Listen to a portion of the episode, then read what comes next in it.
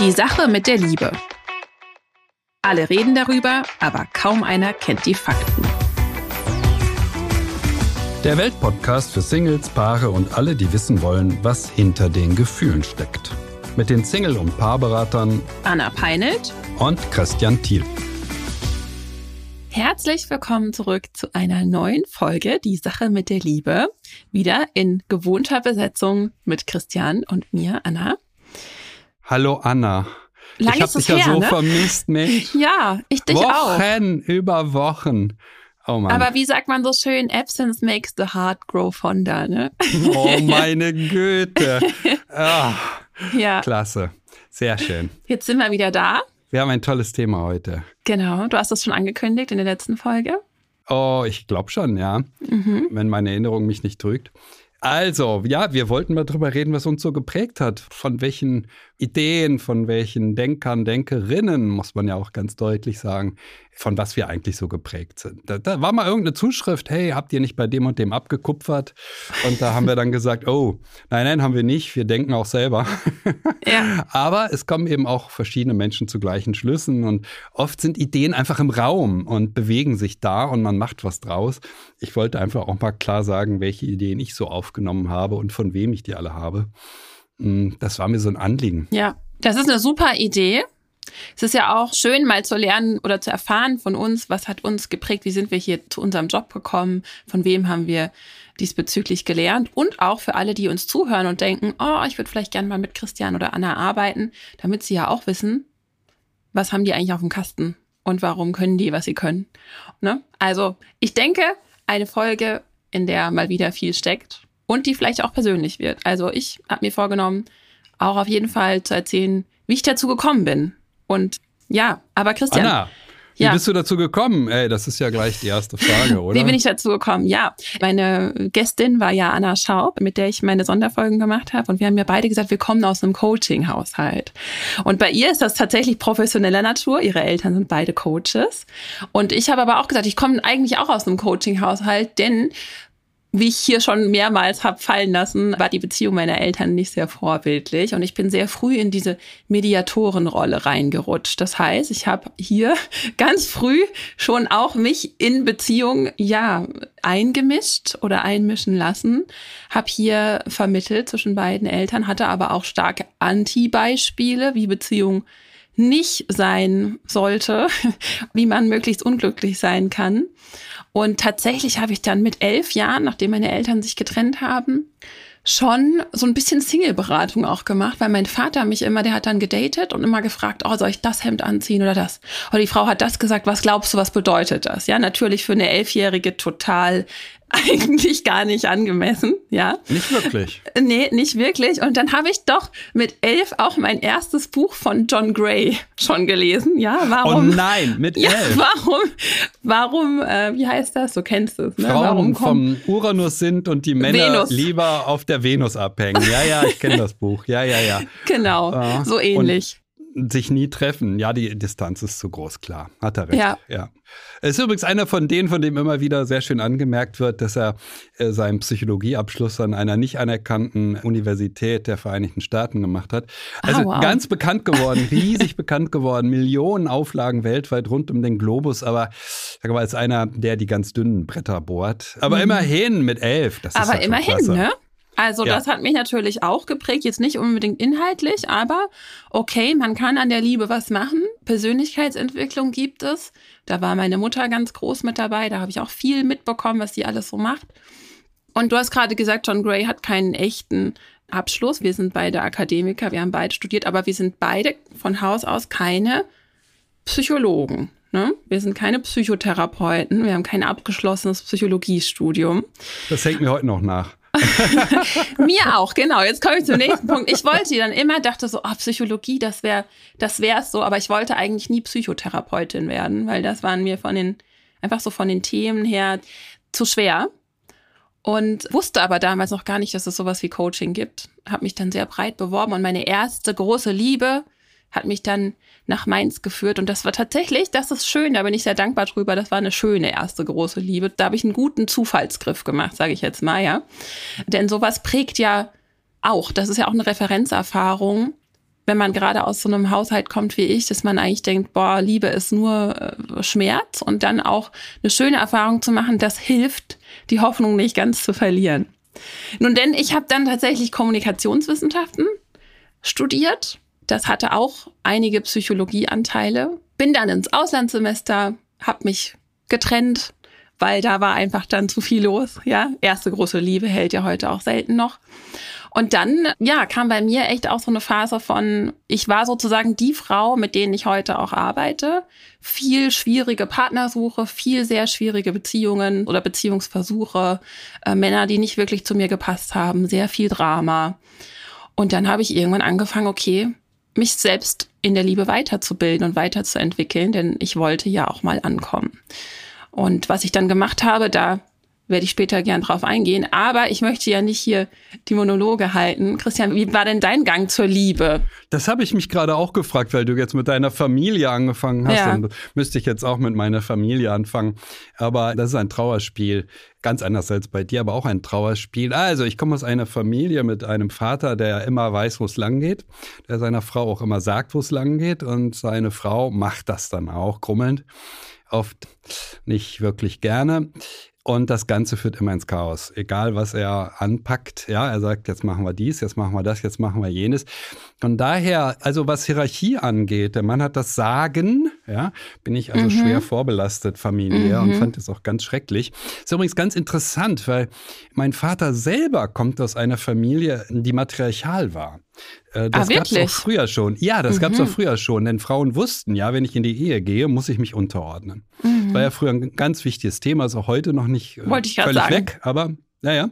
Aber in seiner Familie war es klar, äh, die Frau hat das Sagen, weil Frauen wussten, entweder ich stelle von Anfang an klar, ich habe das Sagen oder ich muss mich unterordnen. Mhm. Ich schätze mal so 10, 20 Prozent der Ehen funktionierten auch früher schon absolut nach der Devise, die Frau sagt, alles, wo es lang geht. Der Mann ist der Grüß-August, nenne ich das immer. Das war mein Opa. Und mein Vater hat daraus geschlussfolgert, dass er das auf keinen Fall will. Er will eine Frau, die sich ordentlich unterordnet. Und naja, meine Eltern trafen aufeinander. Er hat festgestellt, eine anpassungsbereite Frau. Und dann nimmt das Desaster seinen Lauf. Ich habe das immer ganz schrecklich gefunden. Ich habe mich lange, lange Jahre schwer getan mit der Liebe. Das ist ja auch bekannt. Ich war 29, mhm. als ich das erste Mal eine längere Beziehung überhaupt hatte. Bis dahin passierte bei mir gar nichts.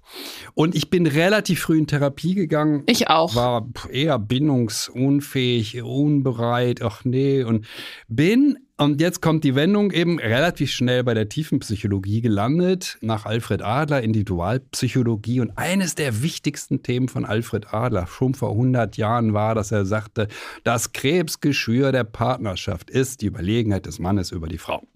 Das muss mal beseitigt werden und dann werden Beziehungen besser. Und das ist ja eigentlich die Erfolgsgeschichte der letzten 100 Jahre. Der Abbau dieser extremen Überlegenheit von Männern im Bildungsbereich, finanziell, in allen Bereichen Bereichen. Dieser Abbau hat Partnerschaften besser gemacht. Ja, da hat mhm. er recht behalten. Das betone ich immer wieder gerne. Ich bin sehr geprägt von äh, der Individualpsychologie, denn ich war lange, lange Jahre an einem Institut, das nach Alfred Adler arbeitete. Und wenn ich nicht Philosoph wäre, sondern Psychologie studiert hätte, hätte ich eine Ausbildungsbescheinigung als Therapeut bekommen. Aber wie das an psychoanalytischen mhm. Instituten üblich ist, bekommen das nur Ärzte mhm. und nur die, die Psychologie studieren. Auch das finde ich heute noch sehr ungerecht, aber es ist so, wie es ist. Also theoretisch ja hast du. Nein, nur theoretisch. Ja, hast du den Schein, ja. Mhm. Also das Besondere an diesem Institut, das würde ich gerne nochmal betonen, war, mhm. man konnte da hingehen, zahlte Eintritt und hörte Therapiestunden von anderen zu. Und da hörten mhm. 100 Leute zu und also aus diesen Therapiestunden und den vielen, vielen Problemen anderer Menschen habe ich wahnsinnig viel gewonnen schöpfe ich noch heute, egal um welches Problem es geht. Ich habe immer wieder dann im Ohr, wie der Chef des Instituts intervenierte, wie er seine Statements machte und er war ein hervorragender Therapeut. Ich habe von ihm unendlich viel gelernt, auch wenn ich in die Beratung abgebogen bin und da sehr, sehr glücklich bin. Können wir endlich los? Ja, Moment, ich muss mir gerade noch ein Ticket organisieren. Äh, welche S-Bahn nehmen wir nochmal? Du holst dir jetzt am besten mal das Deutschland-Ticket. Das geht ganz schnell. Und schon können wir mit allen Bussen und Regionalbahnen fahren, wann wir möchten. Und auch wohin wir wollen? Ja, wir steigen einfach ein und müssen uns mit dem Deutschland-Ticket um keine weiteren Tickets kümmern.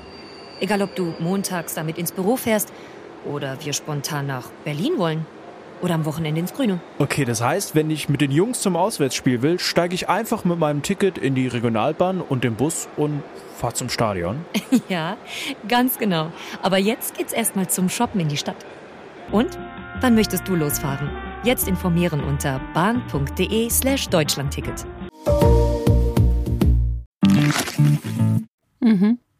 Ja, ja, dieses Lernen am Beispiel ist ja auch ganz, ganz ähm, hilfreich. Das ist ja auch zum Beispiel, ne, du machst das auch in deinen Workshops. Ich mache das ja ausschließlich mittlerweile Gruppencoaching, wo man ganz klar auch merkt, oh, ich kann am Beispiel der anderen lernen und wie die gecoacht werden, wie die beraten werden. Ich sehe, wie die dann mit ihren Problemen umgehen. Und das ist eine schöne Sache, ja. Weil ich habe einige Klienten, die dann immer sagen, oh, ich denke mir dann immer, was würde Anna jetzt sagen? Und diese Zuschrift haben wir auch schon mal bekommen, von wegen, dass auch dieser Podcast entsprechend wirkt, weil auch hier machen wir ja teilweise so eine kleine Fallberatung, ne? Zumindest eine theoretische. Ja, du, ich wollte jetzt ein bisschen so einen schönen Bogen schließen, dass auch das. Also das, ich würde das mit der Gruppe gerne nochmal sehr, sehr betonen. Ja. Das sehe ich ganz genauso wie du. Ich mache ja Single-Workshops. Ja? Und mhm. in diesen Single-Workshops sage ich immer den Leuten, kommen Sie da bitte hin. Ich bin ja in der Beratung immer ganz konventionell per Sie. Kommen Sie bitte dahin. Sie werden von mir vielleicht auch noch etwas lernen. Aber mhm. das meiste lernen Sie von den anderen. Ja. Ja. ja. Sie lernen, wie andere mit ihrem Leben umgehen. Sie lernen, auf ja. andere zu schauen. Sie lernen, dass andere die gleichen Probleme haben wie sie oder ganz andere. Ja, auch sehr und das befreiend. wird sie so bereichernd und ja, ja befre das Befreiende auch. Ja. ja. Ach, ich bin ja nicht ich die bin einzige gar nicht so Frau. abnormal. Äh, ja. Genau, genau. Ja, das ist das, mhm. was ja viele denken. Ähm, ja. Das war auch die Ansicht äh, an dem Institut, an dem ich war, dass das das befreiende Moment von Gruppen- und Großgruppentherapien ist, dass man sieht, ach, äh, wir sind ja gar nicht so speziell und so absonderlich, wie wir denken, sondern andere haben das ja auch. Die haben auch Probleme sich durchzusetzen, äh, zu sagen, was sie sich wünschen oder, oder, oder. Menschen können ja hunderte verschiedene Probleme haben. Aber dieses Identifizieren mit anderen Menschen, das ist ein ganz wichtiges Moment in Gruppenprozessen. Und das liebe ich noch heute, ja, ganz sehr. Ja, absolut. Ja.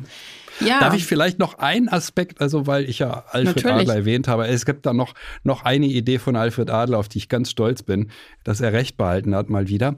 Und das war die Sichtweise auf die Sexualität, weil er sagte, die Sexualität, das ist kein Trieb, sondern die Sexualität des Menschen hängt aufs engste mhm. mit seinem Gefühlsleben zusammen.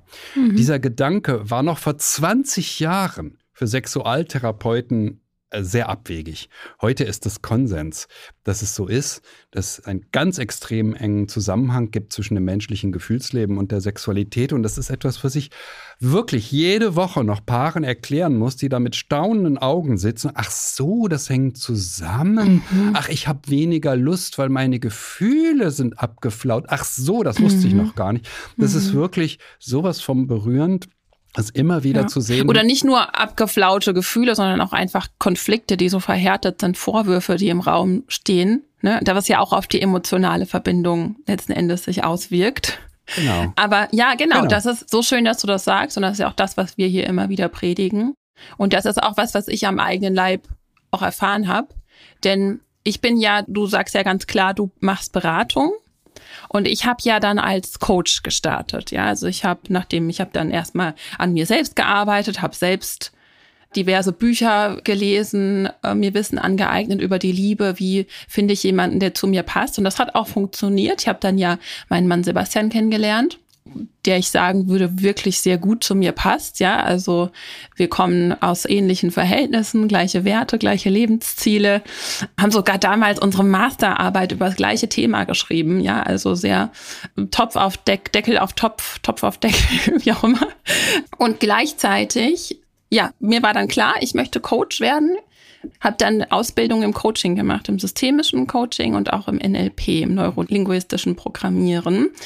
Und habe aber dann, als ich mit Sebastian angefangen habe, Coaching, mich auf die Liebe zu spezialisieren und für Singles anzubieten, gemerkt, ich kann coachen, auch Paare, aber ich kann nicht beraten, weil ich selbst nicht in dieser Beziehung bin, in die ich aber noch kommen will. Ja, weil auch wir schon echt noch einige Themen hatten, die noch unaufgearbeitet waren, weil wir haben zwar beide individuell schon immer viel Persönlichkeitsentwicklung gemacht, an uns gearbeitet, aber in unserer Beziehung sind dann ja zwei Menschen aufeinander getroffen, die sich auch ganz schön getriggert haben aufgrund ähnlicher Hintergründe. Wir haben hier Dinge wiederholt, die wir bei unseren Eltern gesehen haben, vorgelebt bekommen haben. Wir haben auch, da wollten wir auch noch drauf eingehen, ne, so diese inneren Kinder wurden sehr getriggert voneinander. Und aber auch, es sind Dinge passiert, das habe ich hier ja auch schon erwähnt. Meine Eltern sind früh gestorben und uns hat viel belastet in dieser Beziehung. Wir hatten wenig Zeit zum Aufatmen und entsprechend Entsprechend sind auch bei uns, ne, dann irgendwie noch gemeinsam selbstständig gemacht, sind auch viele Konflikte zwischen uns gekommen, die dafür gesorgt haben, dass die emotionale Nähe abnimmt und damit auch die körperliche. Und wir waren auch ganz schön am struggeln.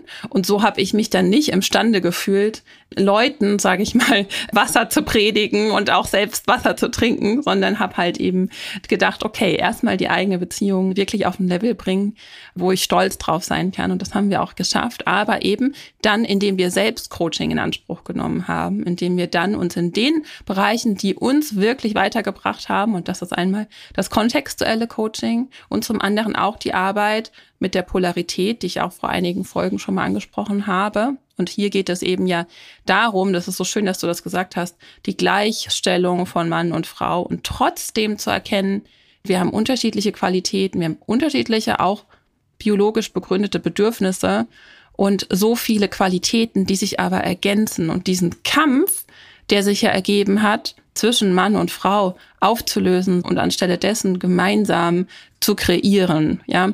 Und das ist ja, wenn wir aus Elternhäusern kommen, ich komme auch eher aus so einem patriarchalen Elternhaus. Mein Vater hatte das Sagen, meine Mutter war sehr untergeordnet und jetzt habe ich sehr tendiert, in die Gegenposition zu gehen und mir von keinem Mann irgendwie und sehr unabhängig zu sein. Und aber wenn wir uns nicht öffnen einander, dann nehmen wir uns auch ganz viel Potenzial in der Beziehung. Das ist also den Weg, den ich genommen habe. Und ich habe es gerade schon mal angesprochen, innere Kindarbeit, genau. Also das ist eine Sache, da hast du mir geschrieben, Anna, wollen wir über das berühmte innere Kind sprechen. Ich Weil möchte ich denke, unbedingt mal über das innere Kind sprechen. Haben wir das schon jemals gemacht?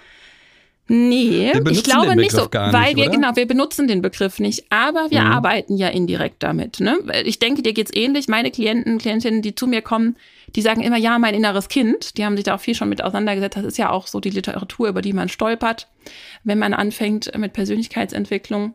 Ich benenne das so nicht, sondern ich spreche schon auch mal vom inneren Mädchen, was braucht das, was braucht das, um zur Frau werden zu können oder der innere Junge. Gleichzeitig aber geht es darum, dass wir ja sehr früh geprägt werden, nicht nur positiv im frühen Kindesalter und da nehmen wir immer noch limitierende Überzeugungen, über die ich ja auch mit Anna Schaub sehr ausführlich gesprochen habe, mit. Und wenn wir die nicht auflösen, wenn wir die nicht transformieren, dann prägen die unsere Wahrnehmung und auch unser Verhalten. Und das ist letzten Endes, würde ich sagen, die innere Kindarbeit. Aber man kann auch einfach von Überzeugung sprechen, von früher Prägung. Ich weiß nicht, wie du das siehst, ob du damit naja, arbeitest. So, und als ich, nein, äh, ganz selten. Ich benutze den Begriff nicht. Als ich angefangen habe äh, zu arbeiten, hat kein Mensch den Begriff des inneren Kindes benutzt. Heute mhm. ist es so und das ist auch ganz stark durch Stefanie Stahl geprägt worden, die ja sehr erfolgreich ist auf dem Buchmarkt. Und mhm. ich bin ganz froh, wenn die Leute die Bücher lesen, weil die wirklich gut sind. Mhm. Und es ist ja, am langen Ende ist es ja so, da ich nun mal aus der tiefen Psychologie komme, ja, die sagt im Grunde, dass wir in der Kindheit prägende Erfahrungen machen und dass wir später im Erwachsenenalter so tun, als sei das Leben immer noch so wie in der Kindheit. Also ja. Eltern sind schwer zu erreichen, also denke ich, ist es ganz schwer, Menschen zu erreichen und ich begnüge mich mit wenig. Das ist der Autopilot, auf dem ich fahre, einfach, ne? Das, was ich man kann es, Man kann es eben sehr verschieden benennen. Man kann inneres mhm. Kind dazu sagen, das ist nicht so meine Art. Es gibt verschiedene Begriffe, die ich benutze. Ich benutze den Begriff der Rolle. Welche Rolle habe ich eingenommen in der Herkunftsfamilie? Mhm. Wie habe ich dort Anerkennung, Wertschätzung bekommen? Es gibt einen sehr schönen Begriff auch, den ich auch mal irgendwie klasse finde, in der Transaktionsanalyse. Die sprechen vom Skript. Wir schreiben in der Kindheit regelrecht Skripte und lassen nach diesen Skripten später unser Leben ablaufen. Ja? Mhm. Und bei Adler wiederum gibt es den Begriff des Lebensstils. Er sagt, naja, wir legen uns einen Lebensstil zurecht, eine Art, wie wir das Leben nehmen und wie wir es sehen. Ja. Und das ist immer eingeschränkt. Es gibt bei ihm diese Begriffe, die sagen, nein, keiner von uns hat eine objektive Wahrnehmung, sondern jeder mhm. von uns ist tendenziös.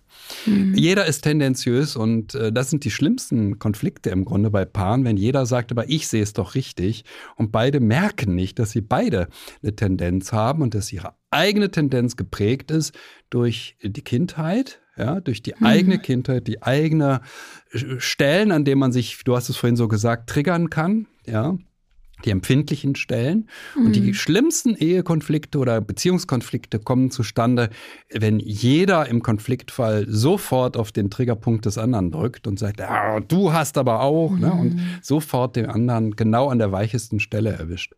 Hm, das ist sehr auffällig. Also ich gehe gerne in die Vergangenheit zurück und gucke, oh, was haben die, die zu mir kommen, gelernt.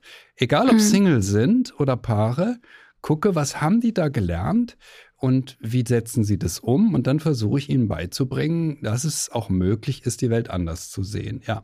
Ja, das, das ist, ist ganz so. wichtig, denn das mache ich auch. Und das finde ich ist sogar der Kern zumindest meiner Arbeit, Menschen zu helfen, eine andere Perspektive einzunehmen, aufeinander, auf sich selbst, auf die Liebe und dass man sowas wie Identität, ja, was glaube ich über mich, was glaube ich über die Welt, das ist Arbeit, das ist auch nicht leicht, aber man kann das ändern. Man ist quasi nicht, jetzt komme ich aus einer verkorksten Familie und bin verdammt auf alle Ewigkeiten keine schönen Erfahrungen mehr zu machen. Das ist eben nicht der Fall. Und das ist auch ganz wichtig, hier zu sagen, und das ist ja auch das, was wir hier in diesem Podcast mitgeben wollen, ja, ihr könnt euch bilden und das ist die eine Sache, aber ihr könnt auch an euch arbeiten, andere Gewohnheiten aufbauen und dann andere Erfahrungen machen. Andere Erfahrungen zu machen ist grundsätzlich einfacher, wenn man es nicht alleine versucht. Das ist äh, ein Effekt von Gruppen, aber auch von Coaching oder mm. Beratung oder Therapie, dass jemand an uns glaubt und dass wir deshalb überhaupt bereit sind, ja. neue Erfahrungen zu machen, in eine neue Richtung zu gehen. Mm, wir müssen einfach verstehen, dass unser Gehirn so strukturiert ist, dass es die Erfahrungen der Kindheit abspeichert und uns später dann eben sagt, nein, verhalte dich so, wie ich es gelernt habe. So ist unser menschliches Gehirn. Ja. Und nur das Machen neuer Erfahrungen dazu führt, dass wir realisieren, ach, es geht ja doch anders. Genau. Okay. Und der ja? Verstand merkt, ich überlebe. Auch wenn, ja, weil es geht da ganz viel ums Recht haben. Es geht ja nicht um, ja, sondern wir werden geleitet, nicht weil wir wissen, das tut uns nicht gut, sondern weil wir einfach denken, das fühlt sich sicher an. Deswegen suchen wir diese Erfahrungen wieder. Und wenn wir dann uns selbst beweisen, ich bin immer noch sicher, auch wenn ich mich mal öffne oder wenn ich mich verletzlich zeige, das ist dann da, wo die Kehrtwende passiert. Ja. Ich hätte jetzt gesagt, es ist nicht der Verstand, der da interveniert und sich sicher fühlen will, sondern es ist das Gefühlsleben. Das Gefühlsleben sagt, bleib bei dem, was sich bewährt hat. Bleib bitte bei dem, was sich bewährt hat. Und das ist teilweise total berührend in Beratungen, wenn man dann sieht, was das Gefühlsleben der Menschen, die da vor mir sitzen, sagt. Die sind dann ja erwachsen, aber hm. ich weiß ganz genau, oh, das war das, was die Fünfjährige unbedingt machen musste. Die musste dieses und jenes machen, um ja nicht den Zorn des Vaters auf sich zu ziehen. Mhm. Oder die Wut der Mutter und, und, und. Das merkt man ja. dann so richtig, ja, dass das ganze Verhalten eines Menschen immer noch davon geprägt ist. Hm, das Gefühlsleben hat gelernt. Ich bin nur sicher, wenn. Ja, ja. und dann Pünktchen, Pünktchen, Pünktchen. Ja, und das sind zum Beispiel auch abgespeicherte Körperempfindungen, auch wenn Ne? Wenn wir jetzt sagen würden, eigentlich objektiv betrachtet ist das jetzt nicht das Gefühl von Glück oder Liebe oder Ekstase, aber es fühlt sich gewohnt an. Und das ist dann was, was wir gar nicht reflektieren. Und deswegen ja, ist Verstand vielleicht nicht der richtige Begriff. Und gleichzeitig ist es doch Teil des Verstandes, denn Gefühle sind ja auch ernst genommene Gedanken und abgespeicherte Erfahrungen. Also ja, aber ich glaube, wir sprechen mal wieder vom Gleichen. Das ist schön wir sind zu sehen. Uns auch. zu einig, Anna. Also wo bleibt hier der Konflikt und die Unterschiedlichkeit und die Polarität? es ist ja ganz schön, auch wenn wir, wenn wir unterschiedlich geprägt sind, anders gelernt haben, doch wieder alles zum Gleichen zurück kommt, wir uns aber dahingehend anders ausdrücken. Und das wiederum ist ja auch so schön. Da sind wir vielfältig. Wir beide ziehen, glaube ich, andere Arten von Menschen an. Wir arbeiten auch anders. Oh ja, ja. Und doch geht es in die gleiche Richtung, unsere Arbeit. Ja, wir, wir erzielen ähnliche und gleiche Ergebnisse. Mhm. Das liegt auch daran, dass sich eben im Laufe der Zeit geklärt hat, welche Ideen wirklich schlüssig sind und welche ja, nicht. Genau. Viele Ideen von dem absolut genialen Sigmund Freud haben sich nicht bewährt. Ja? Mhm. Wie er über Sexualität gedacht hat, über Männer und Frauen. Das hat sich alles nicht wirklich bewährt. Da hat Adler recht behalten, den aber kaum jemand kennt. Er ist lange nicht so bekannt wie Sigmund Freud und äh, C.G. Jung. Aber die Ideen, die sind da im Raum, ja, und die Menschen probieren das aus und sagen, klappt das oder klappt das nicht. Es gibt Forschung und es gibt Erfahrungen der Menschen und irgendwann stellt sich heraus, ach so, das funktioniert am besten. Und was uns sehr zu Hilfe gekommen ist und vieles geklärt hat, ist eben die Gehirnforschung. Früher war der Gedanke, dass Menschen sich in einer Partnerschaft wie Fünfjährige aufführen, eher esoterisch, eher ein bisschen abseitig. Ja, das kann doch nicht. Ja, aber die Gehirnforschung kann es ja nachweisen, dass Erfahrungen das Gehirn verändern, Strukturen Strukturen im Gehirn schaffen. Und, das hast du gerade sehr schön auch gesagt, das geht bis in den Körper hinein, weil wir ja. viele Gefühle gar nicht direkt wahrnehmen. Das ist auch gar nicht möglich. Wir nehmen sie im Körper wahr. Angst nehmen wir an bestimmten Stellen wahr. Ja, oder wenn wir uns unterordnen, die Wut nehmen wir an bestimmten Stellen im Körper wahr. Deshalb ist das so wichtig, da auch mal nachzufragen, wo denn jetzt gerade im Körper was passiert. Das mache ich in der Beratung durchaus auch. Ja, Ach, schön, dass du das auch machst. Ja, weil ich mache ja jetzt auch mittlerweile ganz viel im Feminine Embodiment, sagt man ja, äh, Körperarbeit. Oh nein, mit schon meinen wieder was Frauen. Englisches. Mhm. Embodiment. Aber es ist auch ein schön, ja, Verkörperung. Ja, also auf der einen Seite wirklich, ich verkörpere eine andere Identität und gleichzeitig verbinde ich mich aber auch mit meinem Körper und äh, schaffe diesen Zugang wieder.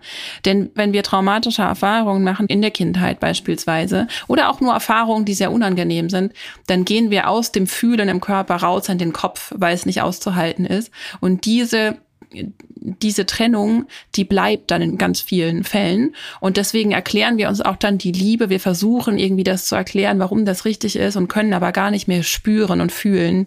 Ist das das, was ich, was ich fühlen will? Und zeigt mir mein Körper, ob das in die richtige oder in die falsche Richtung geht. Und diesen Kontakt wiederherzustellen, ist auch Teil meiner Arbeit. Mhm. Anna, wir müssen zum Schluss kommen. Das wir ist so spannend. Wir müssen das ja. demnächst nochmal wieder machen. Scheinbar. Ähm, und ein bisschen über unsere Arbeit reflektieren und ja. die Menschen auch daran teilhaben lassen. Jetzt bin ich gar nicht dazu gekommen, um zu sagen, was John Gottman mir bedeutet. Ja. Und ich habe auch noch lange nicht alles von Christoph meinen Ahlers und von meiner Henning. Vorbereitung hier. Und äh, wer, wer immer so, ja, okay. Also das Leben ist eben eine Baustelle. Auch unsere Arbeit entwickelt sich ja weiter und dann können wir das nochmal wieder aufnehmen. Ja. Schön, dass wir es äh, gemacht haben und mal deutlich gemacht haben, was uns so geprägt hat, auch persönlich natürlich geprägt mhm. hat. Und ja, was machen wir beim nächsten Mal? Wir haben eine Zuschrift, richtig? Beim nächsten Mal, ja, da haben wir eine Zuschrift von einer Frau, eine recht tragisch zu lesende Zuschrift, finde ich. Also tut mir weh beim Lesen. Und wir gucken mal, wie wir ihr helfen können oder was wir ihr raten können auf ihre Frage, ob es denn die Trennung sein muss. Schwerste Ehekrise. Mhm. Okay, dann beim nächsten Mal machen wir da weiter. Genau, und bis dahin alles Liebe. Bis dahin.